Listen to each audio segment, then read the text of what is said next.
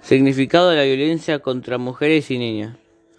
La violencia contra las mujeres y niñas se define como todo aquel acto de violencia basado en el género que tenga o puede tener como resultado un daño o sufrimiento físico, sexual o mental, así como las amenazas de tales actos, la coacción o la privatización arbitraria de la libertad, tanto si se produce como en la vida pública o en la vida privada. La violencia contra las mujeres y niñas abarca con carácter no limitativo la violencia física, sexual y psicológica que se produce en el seno de la familia o comunidad, así como la perpetrada o tolerada por el Estado. Tipo de violencia contra las mujeres. Violencia contra mujeres y niñas en el ámbito privado.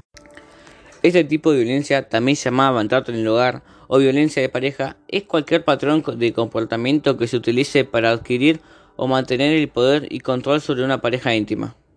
Abarca cualquier contacto físico, sexual, emocional y psicológico que influya en la otra persona.